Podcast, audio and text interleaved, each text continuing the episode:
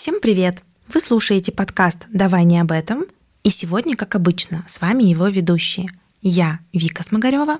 И я Настя Кот. Здесь мы говорим на темы, которые не всегда просто обсуждать в компании даже самых близких людей.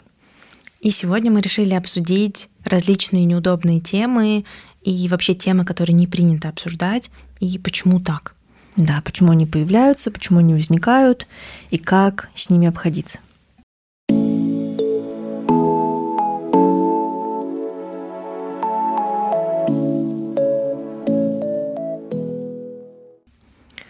Какие темы ты бы назвала, может быть, неудобными или с какими ты испытываешь неудобства? У меня в этом плане есть э, какой-то срез такой, да, профессиональный, потому что люди приходят обычно обсуждать эти неудобные темы как раз к помогающим специалистам, так как больше как бы и не с кем больше не с кем обсудить, а ну, там та же самая терапия, она дает право и принцип конфиденциальности, обеспечивая то, что это не будет а, никому другому озвучено и не, не встретит осуждения или каких других вещей. Поэтому мне кажется, что это всегда три такие ключевые темы а, – секс, деньги и смерть.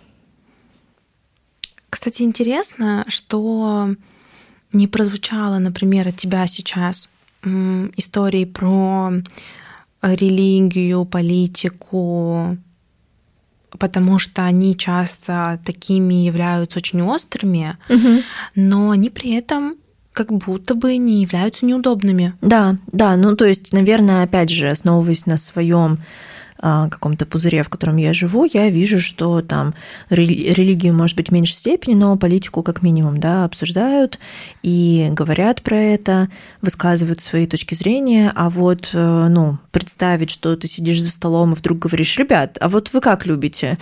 Ну, там, не знаю, вы пробовали игрушки? Ну, в смысле, как-то представляется не самым э, реалистичным таким вариантом, вот. Но в терапии, да, клиенты, они приносят такие темы и часто тоже смущаются, несмотря на, да, всю позицию а, меня как специалиста и любого специалиста, mm-hmm. Смущаются, стесняются, хотя это место, где возможно обсуждение вообще абсолютно любых вещей. Но тут э, важно понимать, что не просто так, да, эти чувства возникают, и долгое время взять не так давно э, прошедшие да, времена Советского Союза, где секс не было и все такие истории, а, важно сказать, что даже эта фраза, она а, про то, насколько было невозможно, да, наверное, про это говорить в первую очередь. То есть его не было не по сути своей, а может быть не было в, в целом, ну, возможности быть озвученным. Вот так, наверное. Да, и я думаю, что на самом деле для каждого человека могут быть отвлечения и могут быть какие-то еще другие темы, которые тоже вызывают у него неудобства. Но, наверное, то, что их отличает, это некоторая интимность. Причем не обязательно именно сексуальная интимность, да, как в теме с сексом, например. А, но деньги, да, это мой кошелек, это как бы мое дело. Угу. И это тоже вызывает некоторую интимность. И вот эти фразы, да, что ты мой кошелек смотришь, они тоже про то, что это как будто бы мое что-то личное пространство, куда, может быть, даже совсем самым близким нет доступа. Есть семьи, например, в которых жены не знают, сколько мужья, мужья угу. зарабатывают, и мужья не знают, сколько жены зарабатывают. И я смотрела вчера видосик, в котором девушка говорит, хотела похвастаться, как много мне зарабатывают деньги, подхожу к мужу, и вспоминаю, что он вообще не знает, что я работаю. Или, там, или сколько я зарабатываю. Что нельзя, типа, ему озвучивать, сколько я зарабатываю. Поэтому, да, наверное, все эти темы, они носят какие-то, какой-то очень глубинный, личностный такой интимный э, характер, и поэтому кажутся неудобными. Да, мне кажется, что есть э, во всем этом такая а, еще вещь, как отсутствие может быть повода, с одной стороны, говорить про эти темы, с другой стороны, в принципе, вокабуляра, то, какими словами про это говорить, а, потому что ну, так или иначе, если чем меньше мы это обсуждаем, тем меньше у нас какой-то запас слов про то, как это, про это говорить и как это обсуждать, а это, как замкнутый круг, дает а, еще меньше возможности про это говорить, даже если хочется. Это интересная мысль. И действительно, есть такое упражнение, мы его в тренинге про эмоции в эмоциональном интеллекте делаем, когда мы учимся называть эмоции. Угу.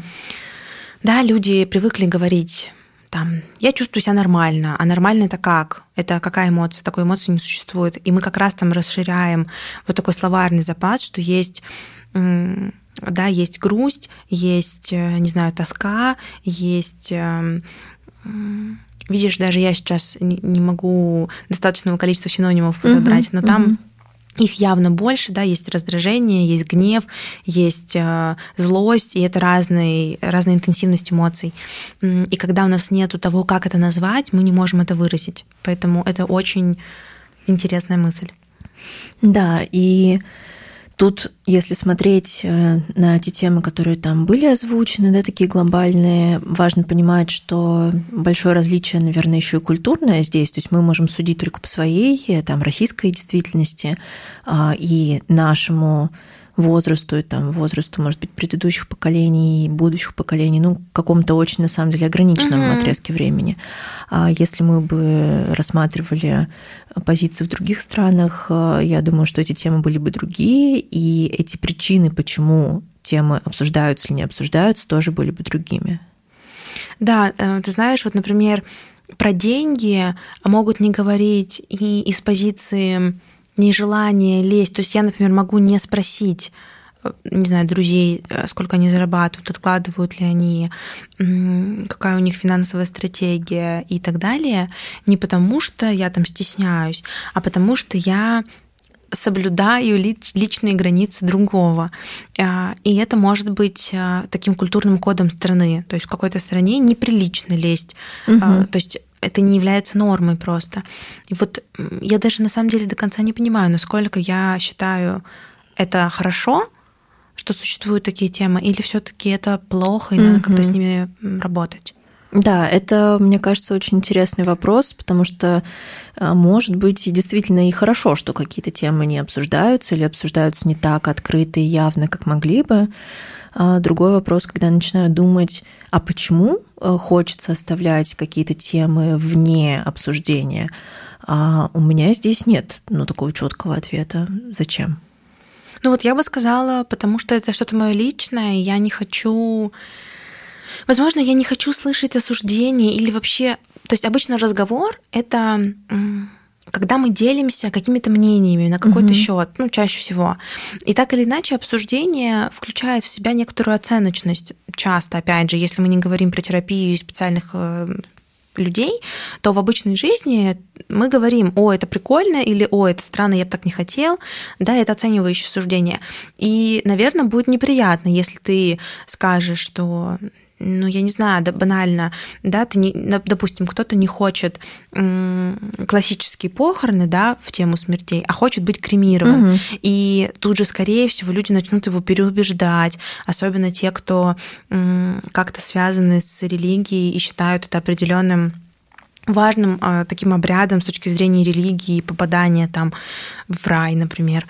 Э, и поэтому я, имея свою такую позицию, не хочу ее выносить, не хочу ее озвучивать, потому что я не готова переубеждать кого-то. Uh-huh, uh-huh. Да, или это уже принятое решение в некотором смысле мной, основанное на моих каких-то внутренних, там, не знаю, интуиции, инстинктах, еще чем-то. И я не готова. И также, мне кажется, может быть и с сексом, и с деньгами. Я не готов противостоять тому напору, который, скорее всего, будет извне социальному, и поэтому я предпочитаю замалчивать эти темы. Угу, угу. Ну да, и мне кажется, то, про что ты говоришь, это соотносится с темой ну, прошлого опыта, что у нас вот эти опасения про то, как отреагируют на а, обсуждение, высказывание там, своего мнения в этих неудобных темах, возникает с опорой на прошлый на прошлый опыт. И в этом плане, мне кажется, такой наглядный пример, когда не знаю, в школе обсуждают, кто там целовался, кто не целовался, у кого были отношения, у кого не было. И это, кстати, по ну, моему опыту, это очень разные у всех представления, что для кого-то, наоборот, было круто, что я там ни с кем не встречаюсь, не гуляю и вообще там сижу за учебником. Для кого-то, в смысле, ты лох какой-то, что еще не целовалась, не обнималась ни с кем. Ну вот у меня, ты прям в точку попала, с первым поцелуем я очень страдала, я даже врала, по-моему. Mm-hmm. Ну, я уже сильно не помню подробностей, но мне кажется, что я врала по поводу первого поцелуя, типа я уже целовалась, потому что мне было неловко mm-hmm. и как-то некомфортно говорить, что нет. И в целом вот эта история про то, что, ой, когда я приехала в университет, мне было уже 18, и все вокруг уже все знают про секс, а я такая, что? Угу. И это не... Мне кажется, я даже это особо не озвучивала, никому и не говорила, но внутренне я чувствовала некоторую неловкость, какую-то... Ну, это смешно сейчас звучит мне, но я в 18 думала, ой, это я что, старой девой стану? Угу. Вот, э, да, это же накручивается вокруг обществом, друзьями, знакомыми, вообще фильмами, книгами. И когда там говорят, что, не знаю, в 24 или в 23, в 22 ты уже старая дева, и ты такой, ой, кажется, часики-то тикают. Э, хотя, ну нет, вообще-то. То есть я сейчас понимаю, что это странное переживание, но на тот момент это про для меня это было про непринадлежность к кому-то. Да, да, точно. Я прям сижу, у меня тоже эта мысль крутится, что а, это, ну так, отделяет меня от других, от условно нормальных людей, и даже вот эти, ну, представь, да, вот насколько у тебя в подростковом возрасте эта тревога била, что я сейчас, если не скажу, что я не целовалась, то все меня там, не знаю, скажут, засмеют или скажут да. фу-фу-фу, что я же начинаю врать, да, про это настолько это страшно на самом деле, и вот это решение тут сказать по-другому показывает, насколько это страшно было. Сто процентов. И я я сильно выросла в плане принятия решений и готовности выстаивать против большинства. Ну, то есть сейчас у меня нет сложностей с тем, чтобы сказать, что мне не нравится какое-то решение, хотя оно нравится большинству. Угу. Но я в 15 не могла так сделать. Угу. И, конечно, на меня это сильно давило. Но есть много людей, опять же, наверное, надо быть честной. Возможно, не во всех ситуациях я сейчас тоже смогу сказать. Ну, в большинстве просто, с которыми я часто сталкиваюсь, я могу уже сказать, что мне что-то не нравится, не знаю, угу. уйти раньше всех с вечеринки, вообще не пойти на вечеринку, и мне это не вызывает каких-то сложностей. Но наверняка есть люди, и я была такой, когда ты ты надеешься, что эти темы не будут озвучены и не будут э, вообще обсуждены, потому что тебе может быть, либо нечего сказать, либо ты точно знаешь, что твое мнение расходится да. с мнением тем, тех, с кем ты находишься. Ну да, высказывать непопулярное мнение, мне кажется, это очень, ну так звучит небезопасно, да, что я сейчас его выскажу, и непонятно, как люди к этому отнесутся, как отреагируют. И это, да, грозит какой-то исключенностью. А в теме денег там а, похожая история с принадлежностью. Вот а, я недавно с психологом про это говорила, что зарабатывая больше, а, чем мои предыдущие поколения, чем родители, угу. я чувствую, я боюсь быть отверженной, угу. потому что всегда ну, я сейчас буду говорить крайности, но условно есть две противоположности. Есть бедные и есть богатые. И если вы жили, ну, вот средне, то вы скорее ближе к бедному классу. И вот в этом пространстве часто звучат типа да все богатые воруют угу. да вообще деньги это зло деньги развращают и когда ты живешь в этом так или иначе какое-то количество времени ты в этом становишься личностью, а потом вдруг оказывается, что ты хочешь больших денег, это может вызывать большие сложности в том, чтобы быть озвученным тем людям, которые с этим не согласны. Угу. И получается, что я, например, могу выбрать не говорить, сколько я зарабатываю, или сколько я хотела бы зарабатывать, или сколько на самом деле стоит что-то, что угу, я купила, угу. для того, чтобы меня все еще считали своей. Угу, да, да. И это нормально, потому что ну, мы социальные существа, и мы хотим быть в каком-то кругу других людей для того, чтобы чувствовать себя более безопасно. Это исторически так сложилось. И в целом кажется, что логично, что такие страхи есть. Угу. Я когда готовилась к выпуску, натолкнулась на такую мысль, что неудобные темы возникают а, в том месте, где у нас есть у всех этот опыт, и он может быть разным. Ну что это всем нам так или иначе близко. Мы все когда-нибудь умрем. Мы все занимаемся сексом. Мы все зарабатываем деньги. И это а, разность и одновременно близость каждому данных тем вызывает вот эту неудобность. У меня аж мурашки по телу пришлись, потому что это точно так. Угу. Кажется, что да. Но вот здесь в тему про табуированные темы, возможно, есть темы, которые я бы хотела, чтобы были табуированы, но они почему-то все еще нет. Ну, расскажи, какие. Ну, классика. Когда ты выйдешь замуж, угу. когда уже детки, угу. а второй-то будет, а что ж вы дом-то не покупаете, ипотеку не берете? Угу. А что вы взяли так далеко ипотеку, надо было брать поближе, подороже, побольше? Ну и, в общем, там вот все в этом контексте э, детей, семьи, а еще воспитываете вы неправильно. Угу, угу. Слишком у вас, э, не знаю, свободо, свободолюбивый ребенок, что-то он там не так делает, и что он вообще тут плачет, стоит, дети не должны плакать. Угу, угу. Ну да, в смысле такие ситуации, где лучше бы люди оставили свое мнение при себе и не озвучивали вообще эту тему. Да, я бы очень хотела, чтобы вопрос про детей и вопрос про замужество стал табуированным, чтобы люди перестали его задавать. Mm-hmm. Причем Тут на самом деле не, не кроется никакой суперсекрет, но мне нравятся рилсы, в которых э, говорят, а, а что если, ну а что если люди не могут, угу. а что если, я не знаю, у них уже был печальный опыт с этим связанный. Угу. Почему вы вообще лезете в это? Как, как бы какое вам дело до этого? Хотя в целом вопрос, какое вам до этого дело, он также подходит и к теме секса, и к теме денег, и, возможно, именно поэтому они остаются табуированными.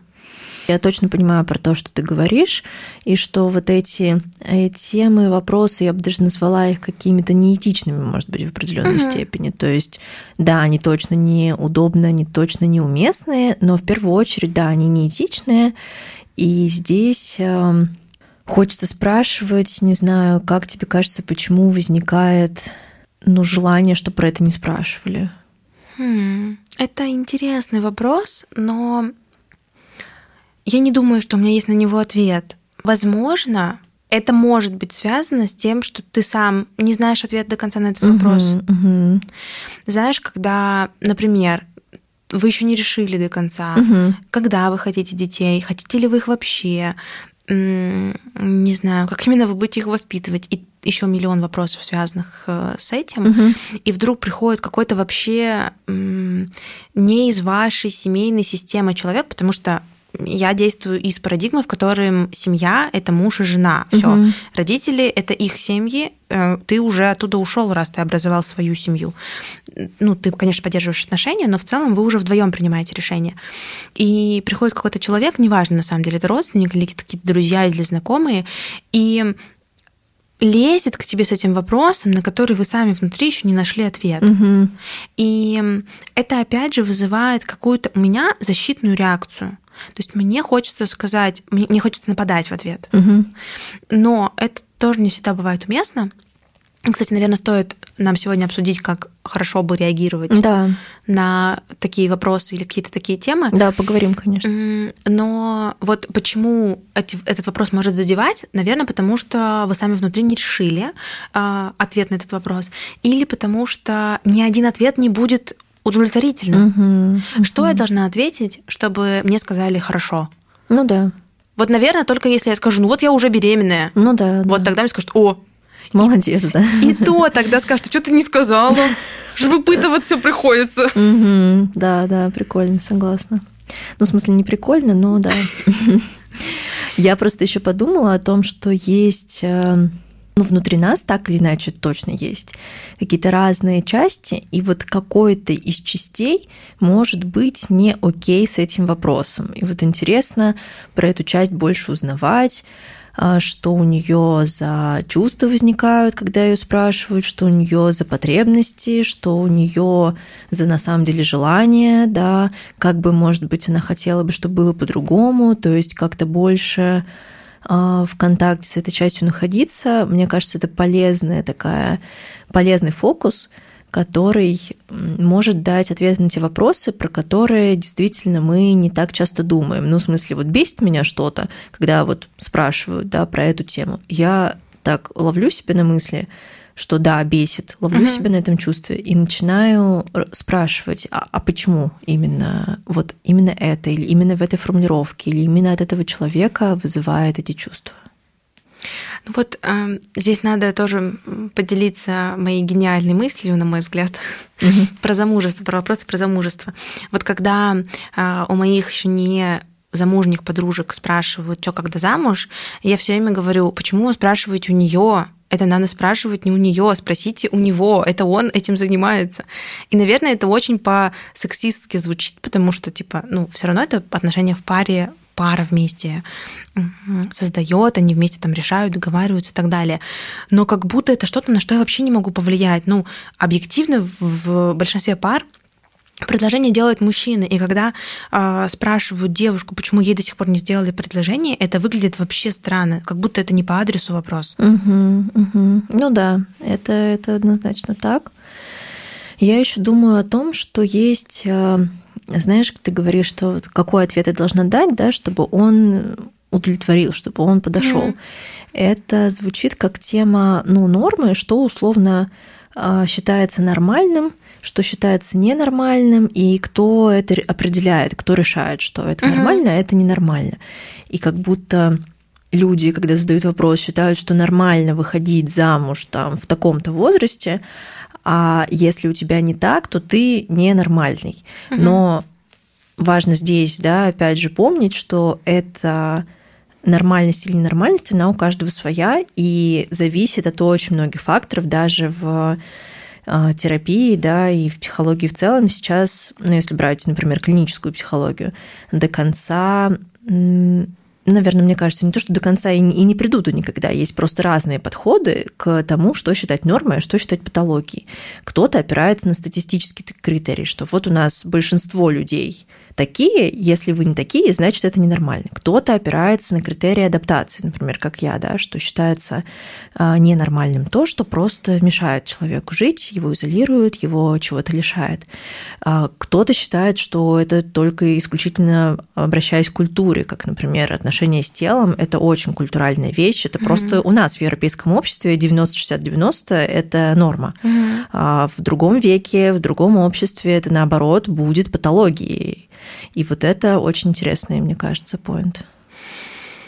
Мне нравится сейчас тенденция на то, что нормой стали называть практически все. Это сейчас двузначно прозвучит, но эта мысль пришла в ответ на твою про тело, когда стали считать, что любое тело нормальное, угу, угу. если у тебя более-менее ок со здоровьем, да, и это не вредит критично угу. для твое здоровье, да, пожалуйста, просто вот э, ты такой, и супер, что ты такой есть. Это тоже очень э, помогающая мысль, потому что чувствовать себя непохожим всегда сложно, больно, страшно, и в том числе поэтому ты можешь не хотеть или бояться как-то реагировать на такие провокационные темы, потому что быть еще более непохожим уже не хочется. А, да, я все думаю о том, что есть еще, наверное, важный момент, про который мы сейчас не говорим, ну, как бы говорим, но не напрямую, да, что вот эти неудобные темы, даже вот в смысл нашего подкаста, да, обсуждение неудобных э, тем, которые не принято обсуждать даже с близкими, что они у всех э, очень разные, э, что нормально обсуждать, например, в одной семье или в одной компании, совершенно недопустимо будет обсуждать mm-hmm. в другой. И это интересно, как э, такие темы формируются, и как они вообще появляются, и как люди с этим обходятся. Я думаю, что ты как будто в вопросе уже ответила на вопрос, потому что, конечно, это появляется в первую очередь из семьи, из ближайшего окружения, в котором мы, в котором мы вырастаем, и дальше в котором мы попадаем. И то, что там принято или не принято, мы начинаем принимать за норму. Угу. А дальше, когда мы уже переходим в процесс сепарации, выходим в, как бы в большой мир, мы можем подвергнуть свои какие-то ценности или вот эти принятые нами нормы, правила или наоборот отклонения от нормы, угу. мы можем после этого расширить и как-то изменить свое, да, подвергнуть критическому мышлению то, что происходит. Угу, угу. Да, согласна, и мне кажется, что здесь э, два, две вещи, про которые еще важно успеть сказать. Первое – это про то, что будет, если будет кто-то начнет условно пытаться переломить эту не норму, ну то есть сделать что-то нормальным, что сейчас mm-hmm. в компании ненормально. Не знаю, вот мы в компании не обсуждаем э, деньги или секс, а вот я возьму и начну обсуждать. Вот интересно про эту часть и про вторую часть, где а, как обходиться с этими неудобными темами, вопросами, не знаю, отвечать, какие-то лайфхаки, способы реагировать. А мне нужно выбрать? Не знаю, что хочешь. Давай попробуем успеть это и то. А, в первом про что будет, если я поднимаю какую-то тему новую, ну, скорее всего, ничего суперкритичного не случится, но как всегда, может быть как минимум два варианта. Вариант первый – это окажется тем, что и так все хотели обсудить, угу, да. и это ты будешь таким новым законодателем мод, да, да? да? То есть все пойдут за тобой, и это будет классное обсуждение. А, вариант второй, ты будешь условно заклемен, тебя заткнут, и дальше тебе будет некомфортно находиться в этой компании. И, кстати, это может быть даже не напрямую, а это может даже косвенно, когда молчание. Да, вот люди да. молчат, не поддерживают, и э, тут ты понимаешь, да, окей. Это может быть, это то, почему иногда в темы заходят с каких-то намеков, угу. я не знаю, с «О, я видел рилс», «О, я видел новость», «О, я видел что-то», чтобы прощупать почву, угу. да, проверить, насколько это безопасная или небезопасная почва. Поэтому, да, я сначала сказала, что ничего критичного не случится, а потом сказала, что в целом, возможно, это больше не будут ваши друзья. Ну, не критично, так нормально. А, ну да, поэтому это можно попробовать сделать, и я думаю, что если есть потребность что-то обсудить, то точно стоит это сделать. Просто, возможно, стоит выбрать я люблю слово безопасный, самого безопасного из ваших знакомых или угу. друзей, того, с кем вам кажется, что это будет э, комфортнее обсудить. Э, да, и, может быть, сначала не вносить это на какое-то большое обсуждение, угу. а сделать это в индивидуальном каком-то порядке. Я думаю, что это хороший вариант. Да, а по поводу лайфхаков я на самом деле хочу а, здесь какую-то а, поделиться, наверное, своим способом, который а, я себе хочу в первую очередь, да, так угу. больше в себе культивировать, больше применять в своей жизни, это навык ассертивности или навык доброжелательной, такого, доброжелательного отказа, по uh-huh. факту, да, говорить, что если я слышу какую-то тему, э, я не чувствую себе ресурсы сейчас, э, не знаю, вступать в дискуссию, приводить аргументы, то я имею право сказать, нет, не хочу это обсуждать, или давай поговорим об этом в следующий раз, или, не знаю, просто, просто не хочу отвечать на этот вопрос, и может так звучать сейчас в смысле, как-то обрубаешь сразу прям контакт, не знаю, что-то разрушится. Но на самом деле это наоборот, ну, укрепляет контакт, если я угу. рядом с человеком, которому могу сказать нет. Я согласна с тобой полностью. И вот э, уметь говорить нет, э, сказать спасибо, что ты задал этот вопрос, uh-huh. но я не хотела бы на него отвечать. Uh-huh. Или прям в открытую сказать, я считаю, что этот вопрос неуместный, и я не хотела бы на него отвечать тоже окей. А, есть вариант отшутиться всегда, и многие его предпринимают. Это как раз более безопасный такой, наверное, способ э, сказать тоже нет просто через шутку. Так тоже можно. Можно перевести тему, но мой самый любимый это вот откровенно, по-честному сказать, знаешь, мне некомфортно от того, что задаешь такой вопрос. Мне, ну, дальше да, там эмоция. Я злюсь от того, что ты задаешь mm-hmm. мне такой вопрос. И да, вот через я высказывание сказать, я чувствую вот это, когда ты делаешь вот это, мне от этого неприятно. И дальше, возможно, сделать какое-то предложение, типа мы можем поговорить об этом позже, либо просто закрыть тему. Это окей, э, вам так можно. Да. Ну что, заканчиваем на сегодня. Спасибо, Вик. Спасибо, что слушали нас. Всем пока.